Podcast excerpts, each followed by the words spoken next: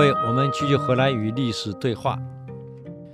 刚刚谈到袁绍，袁绍一听不太高兴啊。五年后，哼，五年后我还不一定在人间呢。啊，刘使君，你认为呢？刘使君是刘备呀。刘备多么希望袁绍去打曹操啊，就说了。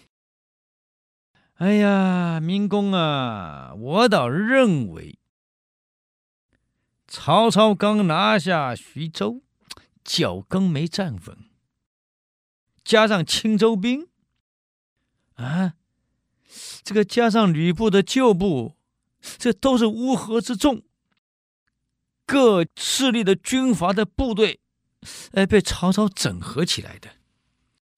民心都还在怀念原来主人不一定听曹操的，所以曹操羽毛未丰，脚跟未稳。还有，曹操现在挟天子令诸侯，已经是曹贼了，天下的共敌。明公以义师伐贼师，请问岂有不赢之理？明公想一想。您要等曹操脚跟站稳了，天下底定了再伐，那时候你有赢的把握吗？袁绍一听，哎呀，使君啊，您的话正合我意。来，出发！七十万大兵出发了。田丰跪在辕门口拦袁绍：“明公啊，你不能去呀，你要听我的话呀。”你要去，我看到明公你去，恐怕再也看不到你回来了。这袁绍一听，可恶啊！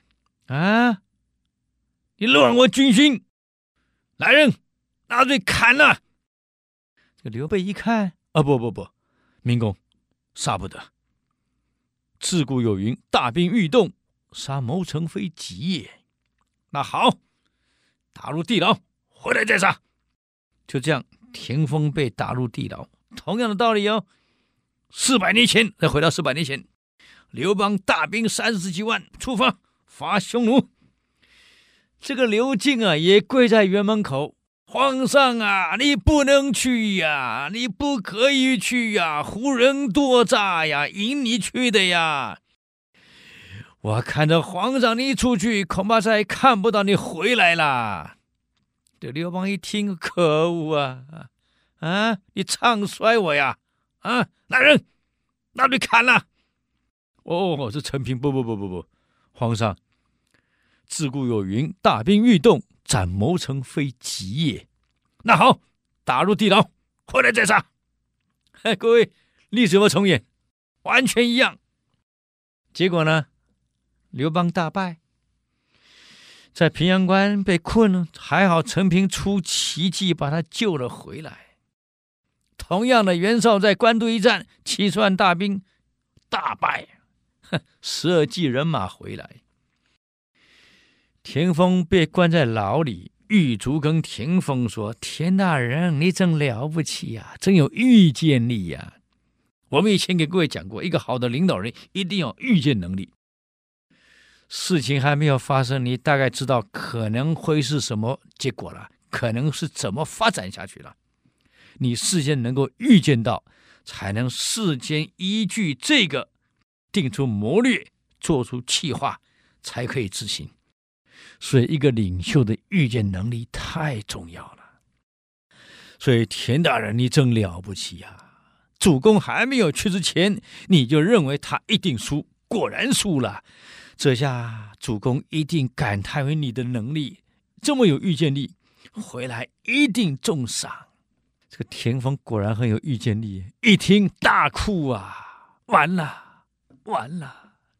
我太了解主公的个性了。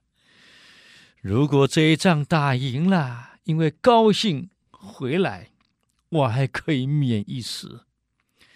这下打输了。他一定把所有打败仗的责任统统推到我身上，一定透过电视台向全国广播：这个战争本来会赢的，就是因为田丰唱衰，所以我输了。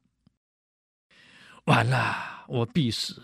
果然没错，袁绍还没回来，就派人特使快马加鞭赶回来，昭告天下：这场战争本来会赢的，就是因为田丰唱衰，所以害袁绍输了。就这样把田丰给斩了。同样的，刘邦现在输回来了，请问有没有杀楼晋？楼晋就是刘敬，有没有杀？没有。所以我告诉各位，一个人的包容力太重要。孟子讲：“事有未逮，则反求诸己。”我们是不是会自我反省？成功的人每天都在反省我自己，检验我们自己哪里对了，哪里错了，哪里需要修正，哪里可以继续坚持下去。一定要随时检验我们自己。一个人最难的就是去了解自己，去检验自己。我们会去检验别人，但有多少人才能检验我们自己？刘邦的成功就是很会检验自己。现在输了，回来了，文武百官排两边，欢迎皇上回来。刘邦没脸啊，拿着袖子遮着自己的脸，一路冲到牢里去了。干什么？拿着钥匙开了牢门进去了，并且把锁着刘进的钥匙打开，牵着刘进的手，拿着凳子让刘进上座。当刘进一坐，没想到的事情发生了，刘邦居然对着刘进跪下去了，大哭啊！朕未听子之言，故有今日战败之辱啊！我因为没有听您的话，所以才有今天打败仗的屈辱啊！你想想看，刘邦是领导哎，刘进是部属哎，刘邦对刘进跪下去忏悔，认为自己错了。刘进给刘邦一跪怎么办？啊，敢不敢喊平生？敢喊平生吗？不敢。所以刘邦一跪，刘金赶快一脚把凳子踢掉，跪下去回跪了。各位不要忘了，不要随便让人家跪呀，会折寿啊。诸葛亮在五丈原病死的时候五十四岁，他怎么占卦自己都活六十四，怎么会少了十年？后来明白了，当年刘备三顾茅庐的时候，请诸葛亮出山。诸葛亮说了：“亮乃一介草夫，恐怕无能为力呀。”刘备一听，先生不肯出山，天下苍生若何呀？